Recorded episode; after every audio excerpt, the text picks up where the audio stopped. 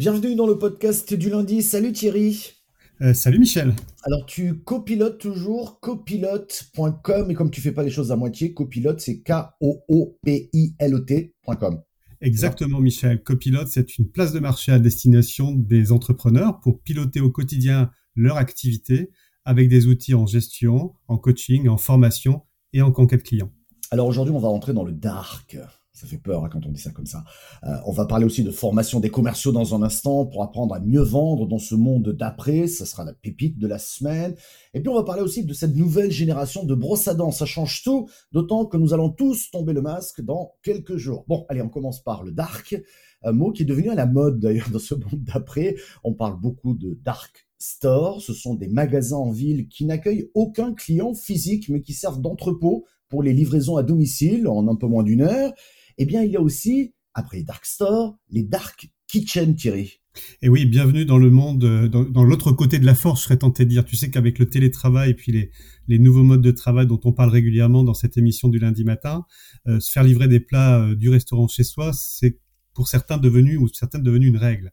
Mais pour les livrer dans les meilleurs délais, il faut des cuisines proches de chez vous. C'est ce qu'on appelle les dark kitchen ce sont des cuisines fantômes. Hein, elles sont vraies, et ce sont des vraies cuisines, mais on les appelle des cuisines fantômes. Elles se multiplient notamment dans, les grandes villes et certainement aussi très vite dans les villes moyennes, voire en milieu rural. Je t'avoue que j'en ai pas trop vu en milieu rural, mais plutôt dans des villes moyennes. L'objectif étant de livrer dans des, des délais courts des plats cuisiniers chauds et prêts à être consommés. Ouais, mais tu verras que ça viendra aussi dans le milieu rural. Euh, je voulais en parler, mais euh, la population change. Il y a beaucoup de gens qui s'installent aussi en milieu rural. Alors aujourd'hui, il y a souvent, euh, je dirais, l'artisan traiteur qui fait ça. Mais je pense peut-être à terme, on va retrouver de véritables solutions aussi dans ce, dans ce monde-là. Petite explication de texte pour commencer, Thierry. la dark kitchen, c'est quoi? C'est de vraies cuisines euh, pour Alors, restaurants sans clients? Oui, c'est des grandes cuisines identiques à celles des restaurants, mais uniquement destinées à la vente à emporter. Euh, c'est un restaurant finalement sans salle à manger, euh, sans public. Tu me diras en ce moment le sans public c'est un peu tendance, mais j'espère qu'on va revenir très vite à la vie normale. Mais c'est quand même en fait des salles de restaurant, des grandes cuisines identiques à ce qu'on peut trouver dans des salles de restaurant. Ouais, ouais, mais enfin il y a des questions qui se posent. D'abord pour les restaurateurs dits classiques, les vrais restaurants, est-ce qu'ils ne sont pas, en train de se faire chipper finalement un nouveau marché avec ces cuisines fantômes? Et puis la deuxième question, je vais un petit peu plus loin. Est-ce qu'on n'est pas là en train de vivre un effet de mode ou peut-être une tendance de fond? Ah, c'est pas faux. Deux questions, deux réponses, mon cher Michel. Pour les restaurants dits classiques qui accueillent les clients, bah, ils ont un avantage sur ces dark kitchens car ils peuvent euh, désormais servir en salle pratiquement de manière normale. Euh, même si le pass vaccinal est toujours en vigueur et qu'il pourrait bien être euh, levé fin mars, début avril, et puis ensuite, si tu veux, les dark kitchen ont tout intérêt à faire du volume et avoir une solution de livraison fiable, euh, ce qui a un certain coût, hein, je te le cache pas. Et puis, il faut bien se l'avouer, aller au resto, entre nous, c'est quand même plus sympa. Je suis d'accord. Et puis deuxième réponse, puisque tu avais deux questions en fait dans ce que tu me posais. Ah, euh, le deuxième sujet, c'est l'effet de mode ou tendance de fond. Ben, nous sommes dans le monde d'après, Michel. Donc nous vivons, travaillons et nous consommons autrement. Euh, par exemple, pour David Chaigne, qui est directeur commercial de Loca Cuisine à Toulouse, qui a ouvert une dark kitchen de 400 mètres carrés, il nous dit que c'est tout à fait dans l'air du temps et ça va même durer après la crise. Certains ont souhaité garder cette habitude prise pendant les confinements. Tu te rends mmh. compte? Et toi, tu te fais livrer aujourd'hui, Thierry? Eh ben, je me fais pas livrer parce que j'ai la chance d'habiter en proximité et entre nous, je vais au marché, choisir des produits du quotidien. Quoi. Juste, tu parlais du prix tout à l'heure. Il faut savoir, hein, et, c'est une estimation, hein, faut être clair, mais pour chaque repas livré à domicile, les cuisiniers laissent environ 30% du prix de la commande, donc de la note, au service de livraison.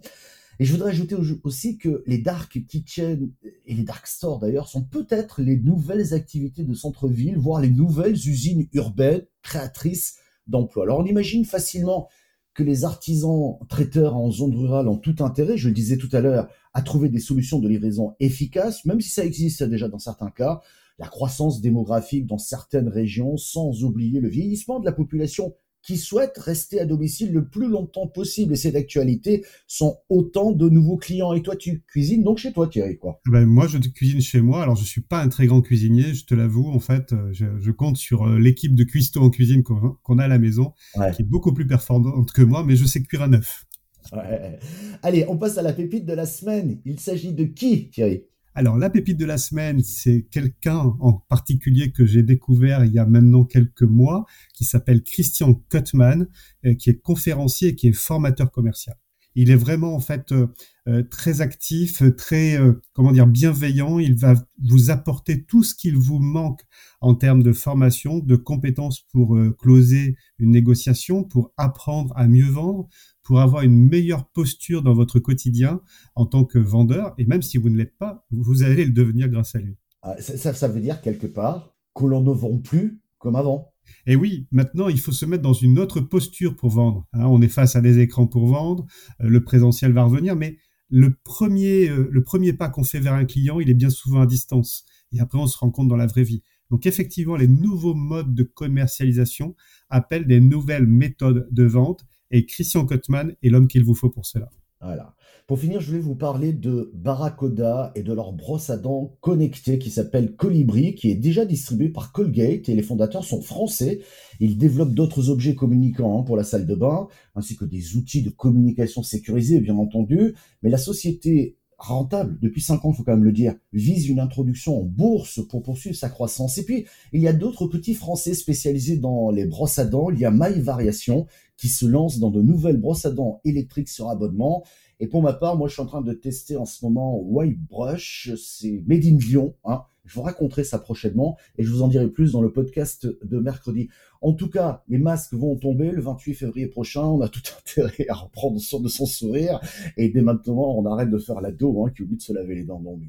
Bon, on a mangé, on a appris à vivre et à vendre. On s'est brossé les dents. Elle est pas belle la vie, Thierry eh bien, écoute, elle est très très belle la vue. Salut Michel. Salut, je voudrais juste avant de partir euh, vous dire que ce podcast, comme tous les autres de la quotidienne du Business Club de France des entrepreneurs, sont diffusés désormais sur la radio numérique qui s'appelle AMI, AMI, la radio. C'est une nouvelle radio diffusée sur le DAB+, ou sur la RNT, la radio numérique terrestre. C'est très facile. Pratiquement tous les autoradios des voitures récentes ont cette norme de diffusion. Elle est très facile à trouver. On est actuellement diffusé à Monaco, à Paris, et bientôt à Poitiers et à La Rochelle. Et là, ça te parle, Thierry, quand je te parle de La Rochelle Ça me parle complètement, La Rochelle. J'ai hâte d'entendre Ami la radio. Ah, super. Passe une bonne semaine Thierry, à lundi prochain. Merci, toi aussi Michel, à lundi prochain. Salut.